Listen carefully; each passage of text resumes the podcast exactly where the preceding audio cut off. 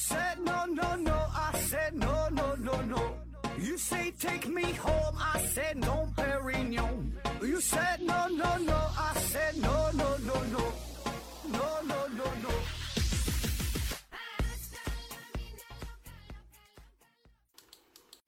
拼命探索不求果，欢迎您收听思考盒子。本节目由喜马拉雅平台独家播出。呃，这一期啊，咱们聊一个与时间胶囊有关的话题哈。问题呢，来自于辛辛那提的红葡萄。他说：“盒子老板你好，我想问一个问题啊，那就是关于挪威时间胶囊的事儿，你是否听说过？对于这起事件，你是怎么看待的？另外，祝你的节目呃越办越好，祝公司蓬勃发展，早日上市啊。”呃，关于这个时间胶囊哈，挪威的时间胶囊啊，呃，这事儿呢倒是听说过啊。那咱先说说什么叫做时间胶囊。呃，简单的说呢，就是把一些东西啊，一些信件呐，一些什么这个时代特有的产物啊，呃，封存好，封存好之后，可以把它埋在地底下，然后再过多少年啊，三十年、五十年、一百年、二百年再挖出来，然后看看当时这个东西是啥啊。这个呢，有的是一些官方的行为，有的呢是一些个人的行为啊，就像是在有一些地方还有那种那种民俗、那种风俗啊，说生女儿了，呃，要把一坛酒啊，就是埋在地下，就是女儿出生这一天埋在地下，然后等到这个女儿出嫁这一天，嗯、要喝这个酒啊，封存多少年得十多年是吧？其实也都可以看作是一种呃时间胶囊。你自己也可以这么去做，比如说，你可以给自己写一封信，啊，把这个信呢是传给自己的儿子啊，自己的孙子啊，或者是过了十年二十年之后，你自己打开看一看，写给自己也可以啊，就是这么一种形式。当然也不一定非得埋在地下吧，反正给它保存起来，那个藏好了，中间呢就别打开啊。重要的就是这种形式啊，一种呃仪式感吧啊。那么时间胶囊这种形式呢，可以说是。嗯，存在了很长时间啊，在古埃及啊、古巴比伦时期，呃，他们在建一些神庙的时候啊，就会在就打地基的时候，不得在地底下，呃，埋一些石碑嘛，就是打这个地基，他会埋一些石碑，刻成一些字儿，刻成一些内容，有的呢是放上一些雕刻的物品。上面呢也会简单的记录一下一一一些内容，也有，还有一些埋一些古物啊，放一些钱币呀等等吧，啊，这种风俗呢也会有，就包括咱们这边不也是嘛？咱们这边可能有一些习俗，撒一些大钱儿是吧？还有系那红绳什么的啊，也都有啊。当然这个呢跟真正的时间胶囊有点区别啊，呃，但是慢慢发展之后吧，就是这种形式啊变得多种多样。啊，然后就有了这个时间胶囊啊，因为时间胶囊的目的还是比较明确的，它是确切的记录下一些东西，留留一些东西给未来的人去看，是吧？那咱们说说这个挪威时间胶囊，这是怎么回事啊？话说呀，这是在二零一二年的八月二十六号晚上，地点呢是在挪威的塞姆市哈。那这一天呢，塞姆市的第一任市长叫约翰尼格德啊，他所留下的时间胶囊即将被开启啊。这个胶囊是啥时候留下的啊？是在一百年前，也就是一九一二年的八月二十六号啊。这尼格德市长是自备了这枚胶囊啊，说是胶囊啊，其实是比较大啊。这个包裹呢是长二十厘米，宽二十八厘米，厚九厘米，重量三点一七公斤啊，这么一个包裹啊。它呢也是没没埋在地下哈，只不过就是一直小心保存着，上面呢被呃拉封这个封起来啊，确保说之前没有人。动过它啊，因为这个事儿意义很很重大，是吧？所以呢，就是在二零一二年就这一天嘛，当时网络也很发达了啊。这个时间胶囊开启的过程呢，是全程都进行了现场直播啊。那么在开包的现场呢，也有很多的人，也有很多的名人哈，包括啊，这里有挪威的第一夫人，叫做阿斯特利公主，阿斯特利啊。当然说是公主，当时她岁数已经很大了，应该是八十多岁了啊，但身份很显赫啊，就说明这个场合是很隆重的啊。那在无数双眼睛的关注之下，当时现任的市长是主持啊，这打开了这个这个时间胶囊哈，主持了这个过程哈，打开这个这个包裹袋哈。那么打开一层呢，里边它是还有一层啊，是密封的一个。类似于塑料的一个一个箱子一样啊，一一个一个一个一个袋子啊，然后呢，这个袋子外边是有四根防锈的钢丝缠绕着，然后这个再拆开，再打开啊，然后里边看到了挪威第一任国王叫哈康七世啊，赠给塞姆斯的国旗啊，这国旗下面呢还有一封信啊，但是市长呢没有就是现场念这封信啊，写的是啥呢？不知道啊。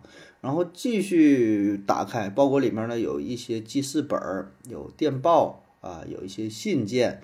呃，还有一些市政府的什么一些文件、一些文书性的东西啊。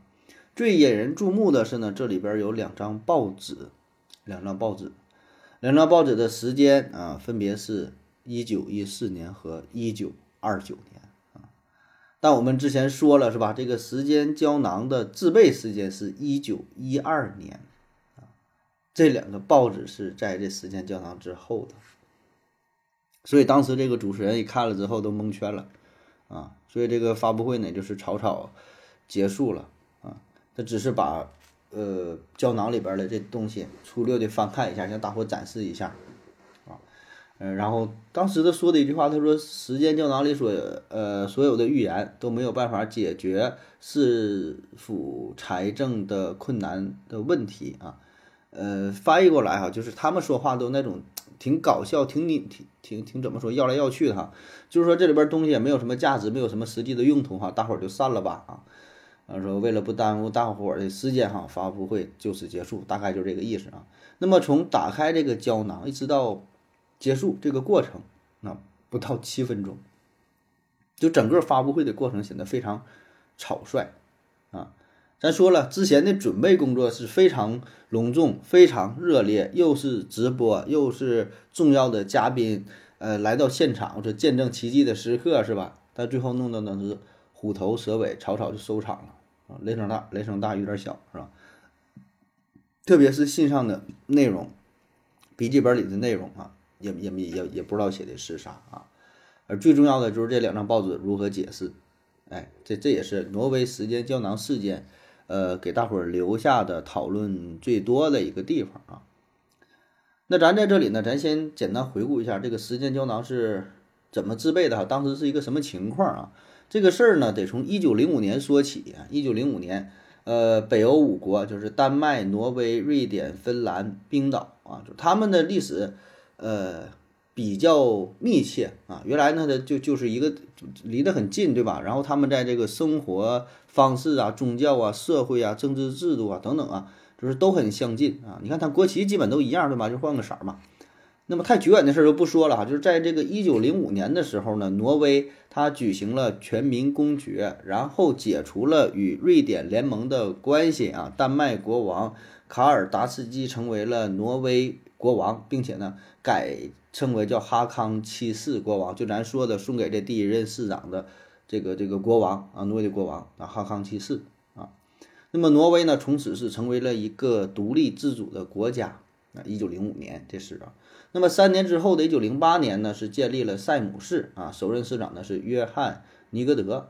哎，这个市长呢工作非常认真努力，得到了大家一致的好评啊。那么，在老塞姆市政府所在地，就这个地方，曾经还有一个专门以，呃，他的名字命名的一个街道啊，就想纪念一下他，以表彰他致力于城市公共服务的巨大的贡献。哎，这是这个是这个这个当时这个市长啊。那么，在一九一二年八月二十六号，尼格德市长呢是制作了这个时间胶囊，时间胶囊啊。说呢，要在一百年之后啊，同一天哈再次打开，哎，那为什么选八月二十六号？这个也是有特殊意义啊，因为在三百年前，就是一九一二年的三百年前，那也就是一六一二年这八月二十六号，这里呢曾经呃取得了一场这个战争的胜利，一个一个纪念日哈，是打败了侵略者啊，史称克林根大捷啊。当时呢是瑞典国王卡尔十二世。率领军队在瑞典南部的克林根地区与波兰王国和立陶宛这个公国这个联军啊进行战斗啊，最终呢，瑞典军队是是取得了胜利啊。这个战役呢也被可以看作是瑞典历史上哈最重要的一场胜利之一了啊，所以呢选择了这一天。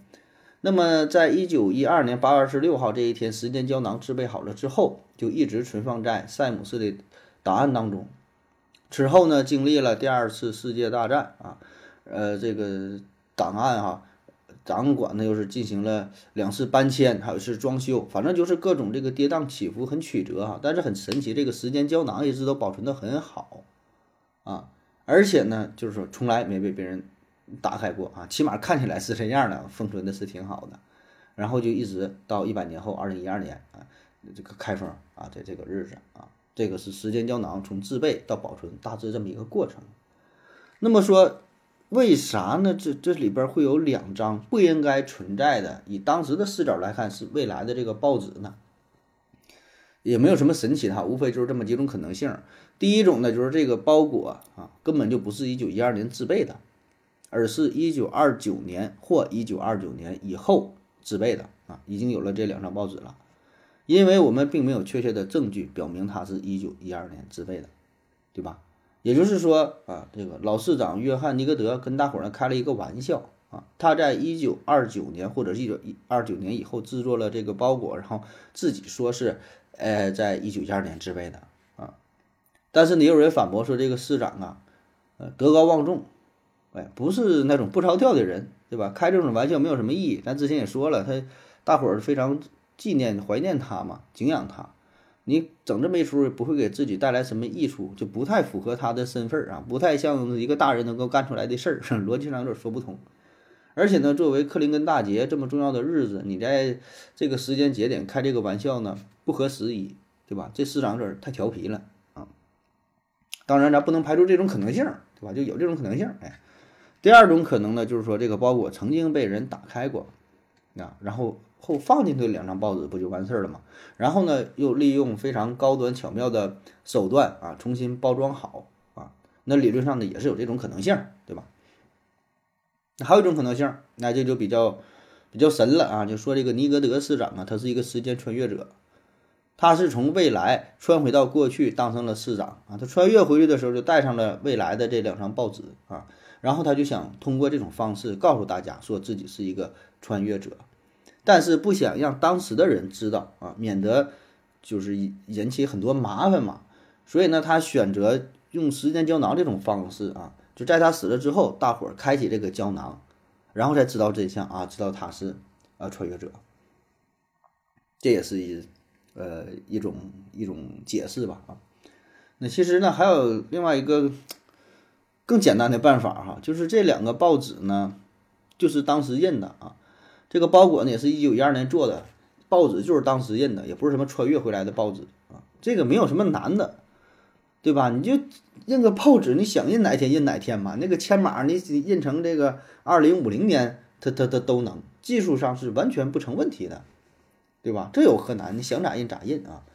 所以重要的还是报纸上的内容写的是什么，对吧？你根据这个内容可以判断一下，是真的是未来的报纸吗？你找到同年代的这个报纸比较一下，看看是什么。对吧？还是说，就是瞎编的这个东西，就是改个日期，这完全可以可以判断出来。另外呢，还有说那笔记本上内容写的是什么也不知道，有什么惊世骇俗的言论，对吧？也不知道啊。很遗憾，这些东西反正我是没找到更多的资料啊。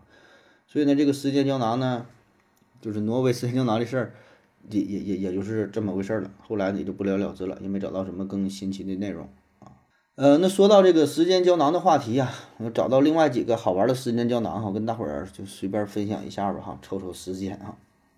二零一一年纽约大学啊，他们在拆除一个医学院大楼的时候，发现了一个时间胶囊，埋藏的时间呢是一八九七年啊，被埋放在建筑物的地基里啊，埋的是什么呢？是一小瓶细菌孢子啊。旁边写着一小段内容，说这份样本呢是来自于一位二十三岁的患者，希望发现胶囊的人能够获得一些关于细菌能够存活多长时间的，呃有价值的信息啊。说我在这里埋了一百多年了啊，然后说就是看看呗，你们未来这个医生啊是研究学者发现了是吧？提供点信息研究一下，看看这个这个细菌是否还活着。啊，就是相当于帮助咱们现代人做了一个超长时间的实验啊。那么这个医学院的人呢，获得获得了这份时间胶囊之后是如获至宝，是吧？确实提供了很重要的研究信息啊，不但了解了这细菌细菌有非常强大的生存能力，然后呢了了解到了一些呃细菌演化的情况。因为我们现在获取到的普遍的这个样本呢，都是就是经过了这么长时间，呃，广泛的使用抗生素啊，就是从二战，特别是二战之后，是吧？各种抗生素广泛的使用，然后很多细菌这个菌种也是发生了很大的变化啊。所以呢，这个样本就是相当于让研究人员知道了以前的细菌是长什么样，就提供了这方面的信息啊，确实也有。那么还有一个非常有名的时间胶囊，这是乔布斯做的啊。他是在一九八三年啊埋下了时间胶囊。